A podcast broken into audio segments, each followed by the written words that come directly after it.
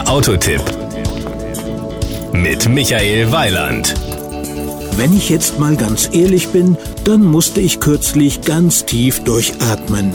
Es ging um die Herkunft des Chevrolet Firmensignes des sogenannten Bowtie.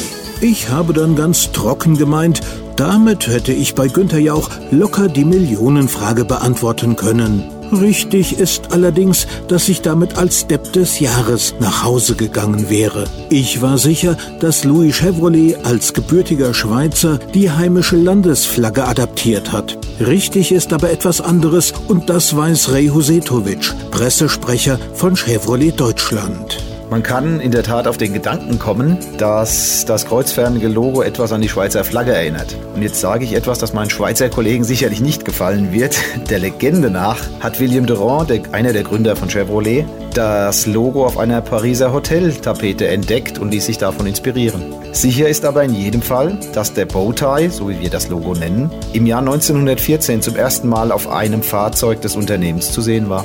Gut, dass mich niemand gefragt hat. Im Laufe der Jahre hat sich dieses Logo natürlich immer wieder etwas gewandelt, ist aber der Grundform konsequent treu geblieben.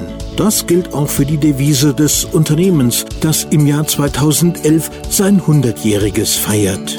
Das ist wahr. Die Devise von Chevrolet war und ist zuverlässige, technisch hochwertige Fahrzeuge zu bauen, von denen die allermeisten aber dennoch für jeden bezahlbar sind. Sportwagen wie der Camaro oder die Corvette sind natürlich nicht für jeden Geldbeutel realisierbar, aber im Vergleich zu Wettbewerbsmarken sind sie aber wiederum sehr günstig.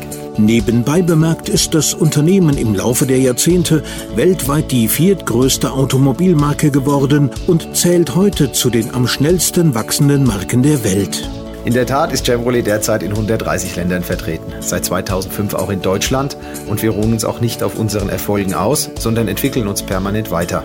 Zum 100. Geburtstag beschenken wir uns quasi selbst mit sieben neuen Produkteinführungen darunter einem Elektrofahrzeug mit Reichweitenverlängerung, dem Chevrolet Volt, oder auch mit dem Familienvan Chevrolet Orlando, mit dem wir gerade auch in Deutschland ein neues Segment betreten. Das Schöne am Volt wird übrigens sein, dass man durch die Reichweitenverlängerung auch ohne Stromnachschub vorankommt. Und eines werden natürlich auch Orlando und Volt ganz stolz vor sich hertragen, den Bowtie. Das war ein Beitrag von Michael Weiland.